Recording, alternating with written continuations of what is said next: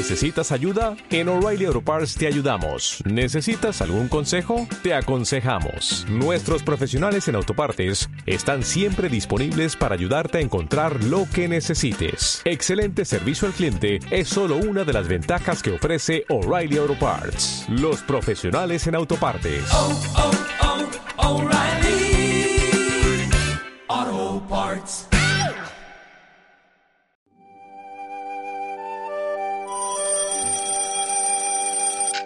El despertador consciente.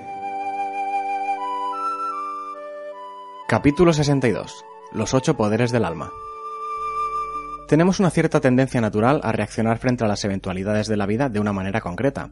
Esta se puede deber a nuestro carácter, a lo que nos han inculcado, a los ejemplos vistos en nuestra familia, amigos y vecinos que hemos aprendido a imitar, incluso puede haber una forma de reaccionar generalizada según la cultura social que nos rodea. Sé que esto implica generalización y que como siempre insisto no se debe hacer, pero es innegable que, por ejemplo, los países nórdicos suelen tener una respuesta más fría y comedida ante las situaciones tensas que en los países del sur de Europa, que acostumbramos a ser, como se dice, de sangre más caliente, y a la más mínima ponemos el grito en el cielo adornado por un montón de aspavientos con los brazos. Es más, en España también tenemos cierta tendencia a responder ante las situaciones con sentido del humor, a veces demasiado ácido, incluso no es extraño reaccionar de forma algo agresiva o incluso chulesca. Pero no lo digo como algo negativo, simplemente forma parte de nuestro inconsciente colectivo y es algo que nos define en cierto modo. Y dejadme que os lo ejemplifique de manera sencilla. Imaginad que estáis en vuestro coche o vais de copiloto con algún amigo o familiar y el semáforo se pone en verde, pero el coche que tenéis delante no se mueve. ¿Cuántos segundos tardamos en martillear el claxon o incluso en sacar la cabeza por la ventanilla y lanzarle algún improperio al conductor de delante que no se mueve? O en otro ejemplo similar, cuando vemos que alguien se salta un ceda el paso o nos adelanta de manera imprudente, seamos sinceros, el impulso general suele ser acordarnos de toda la familia, viva y muerta, del infractor. En mi opinión, esto ocurre porque nos hemos mal acostumbrado a vivir y sentir desde la parte más exterior de nuestro ser.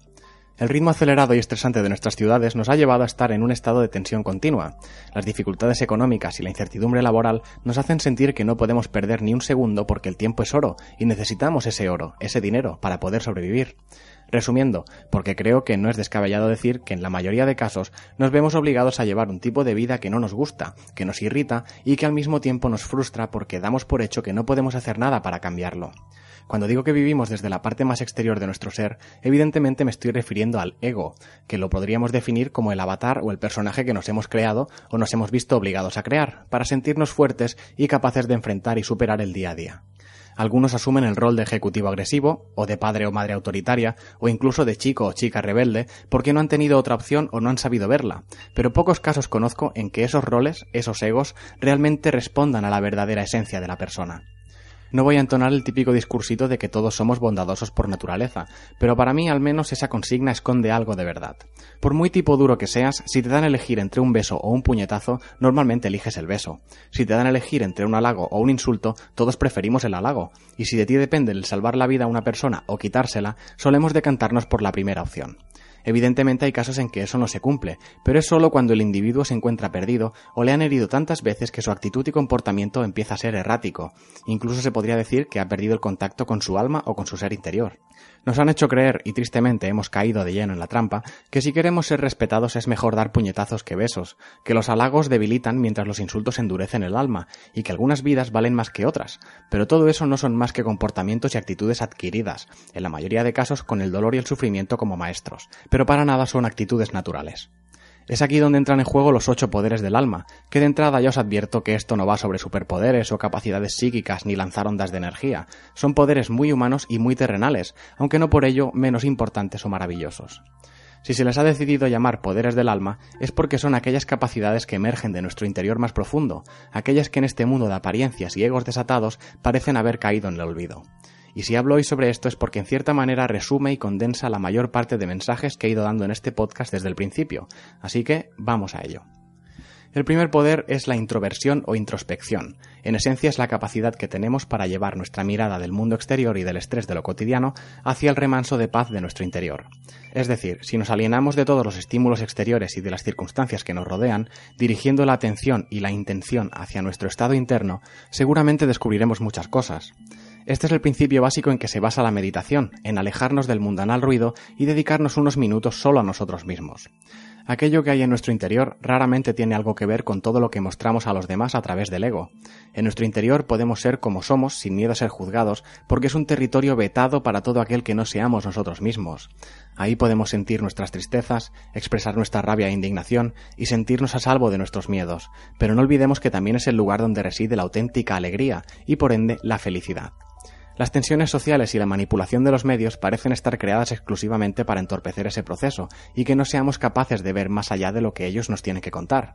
Sí, el mundo puede estar en un estado catastrófico a muchos niveles, pero si solo estás pendiente de eso y no prestas ninguna atención a tu mundo interior, en realidad, aunque no quieras, acabas siendo parte del problema. Pensad en alguna ocasión en que hayáis hecho algo de lo que luego os habéis arrepentido sinceramente. Todos hemos pasado por esa situación en una o muchas ocasiones, y si hacéis un esfuerzo por recordar, el arrepentimiento siempre vino después de haber reflexionado un poco sobre nuestros actos.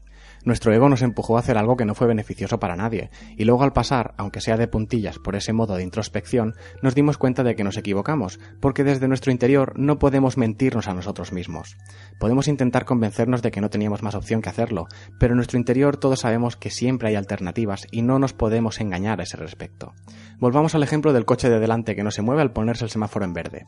Sí, evidentemente nos puede estar perjudicando porque nos puede hacer llegar tarde al trabajo o tarde a una cita, y cuando actuamos desde el ego no hay nada más importante que nosotros mismos y nuestros asuntos.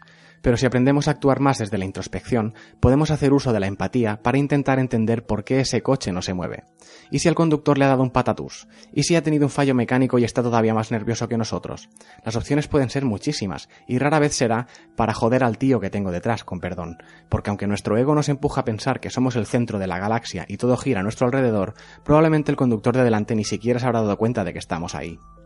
La introversión o introspección nos puede permitir ser más empáticos con todos, pero también con nosotros mismos, y todos los poderes del alma pasan por este inequívocamente, porque si no somos capaces de dejar el ego aparcado y actuar desde el interior, será imposible poner en práctica los demás poderes que a continuación os presentaré. El siguiente poder también es muy importante y es la capacidad de soltar, de dejar las cosas atrás, de pasar página. Lo podemos llamar de muchas maneras, pero todas significan lo mismo. A lo largo de nuestra vida nos ocurren multitud de cosas, algunas de ellas no demasiado positivas ni alegres, y tenemos una gran facilidad para apegarnos a esas situaciones desastrosas. El apego no solo se aplica a las personas o a los objetos materiales. Por ejemplo, puede que años atrás un amigo tuyo te decepcionase por algún motivo y desde entonces perdisteis la amistad. Evidentemente para ti eso supuso una pérdida y como suele pasar, toda la culpa se la endosaste al amigo. No digo que no fuese así, pero cada vez que pienses en ese amigo o incluso al empezar a entablar una nueva amistad con alguien, suele ser recurrente el volver a rememorar aquella decepción de décadas atrás que tanto te marcó. Si soltamos el ego, cuya principal arma en estos casos es el victimismo, podemos llegar a entender que aquel episodio, por duro que fuese, ya es cosa del pasado y que no hay que olvidarlo sin más, sino agradecer que aquello ocurriera porque te permitió aprender una lección y experimentar ese sentimiento de decepción, para que te sea más fácil hoy en día impedir que vuelva a ocurrir o estar más prevenido ante situaciones similares. Pero no desde el rencor o desde el mantra de que no se puede confiar en las personas, sino desde el agradecimiento al aprendizaje, siendo capaz también de analizar qué cosas tú tampoco hiciste bien para no repetir errores y mejorar.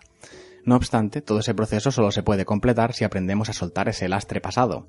Está claro que cada golpe deja una herida y al mismo tiempo una cicatriz, pero hay belleza en esas cicatrices porque son marcas imborrables de que hemos experimentado y que hemos aprendido si hemos querido hacerlo. Preguntaos una cosa, ¿todavía conserváis los libros de texto de cuando cursasteis segundo de primaria?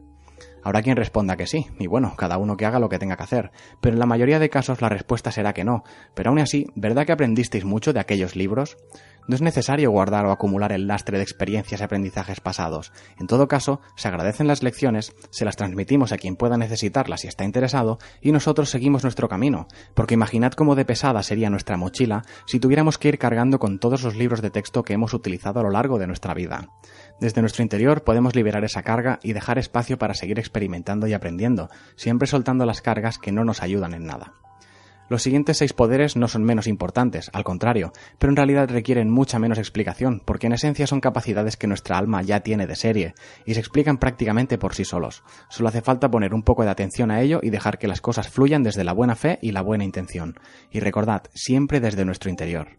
El tercer poder es el de la flexibilidad o la acomodación, tan sencillo como ser capaces de entender que no todos van a opinar como nosotros, incluso que lo que ellos entienden por sentido común tampoco tiene por qué ser igual que el nuestro.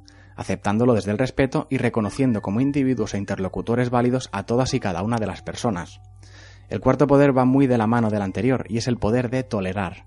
A resumidas cuentas, este poder se basa en responder y reaccionar ante los demás de una forma positiva y constructiva, sin dejar que sus palabras o acciones nos afecten ni de manera externa, ni mucho menos de manera interna, y sin buscar el hacerles cambiar de idea, simplemente tolerando de la mejor manera posible su camino y sus principios.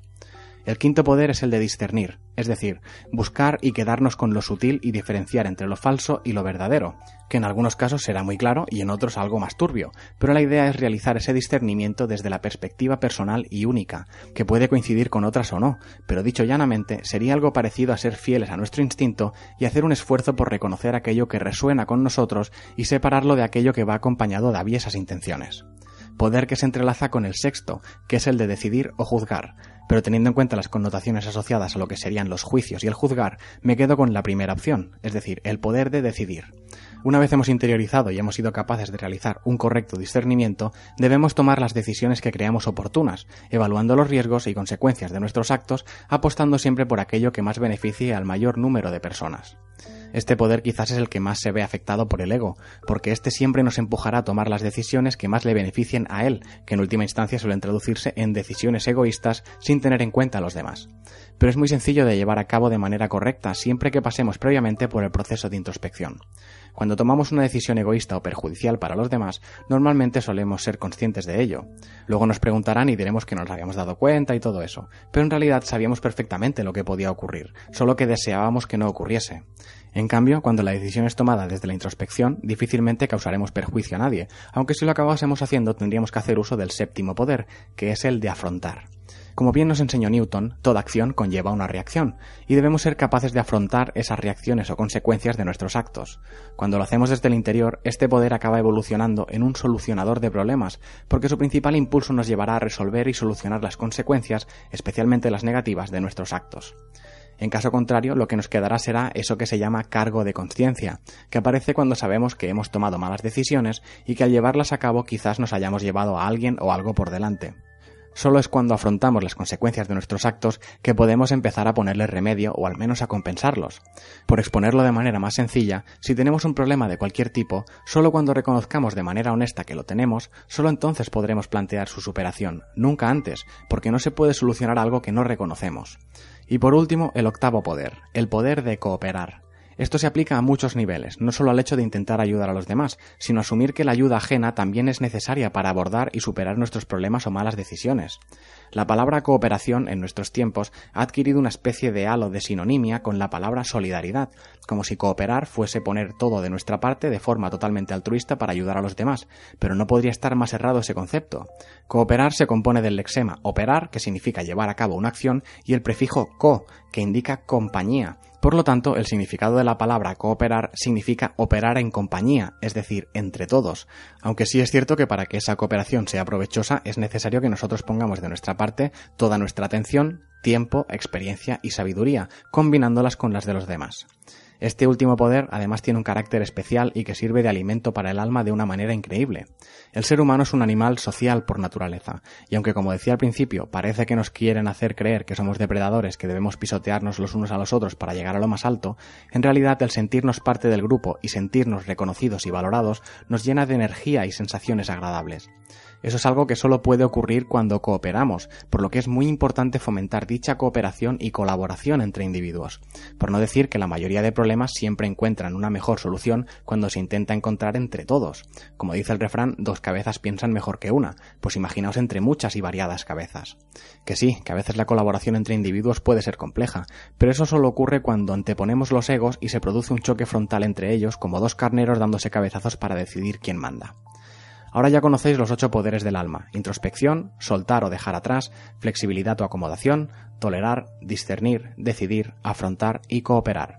Como os he dicho al principio, no se trata de superpoderes, pero ahora que los he explicado todos, ¿creéis que los utilizamos lo suficiente en nuestro día a día? He visto a mucha gente, entre la que yo me podría incluir algunos años atrás, que se llenan la boca diciendo que el mundo no debería ser así, o que les encantaría poder cambiar el mundo, pero luego llega su momento de protagonismo y se comportan igual que aquellos a los que tantas veces han despreciado. ¿Cómo puede alguien cambiar el mundo si no es capaz de aplicar estas ocho capacidades que todos tenemos aunque no les hagamos mucho caso? Sé que me acabo haciendo pesado repitiendo lo mismo una y otra vez, pero si no somos capaces de cambiar nosotros, ¿cómo podemos esperar que cambie el mundo? Cuando decimos esas cosas sin la más mínima intención de cambiar nuestra forma de ser hacia algo más honesto con nosotros y con los demás, lo que estamos diciendo en realidad es que queremos que el mundo cambie a nuestro antojo y que sea como nosotros queremos que sea, es decir, que el mundo se adapte a nosotros pero nunca al revés. El mundo y nuestras vidas son como son y están como están porque entre todos hacemos que así sea. Lo fácil es lanzar balones fuera y decir que la humanidad es un asco y que lo hace todo mal, pero aunque nos duela en el alma admitirlo, todos, especialmente los que más se quejan, también forman parte de esa humanidad que tanto maldicen.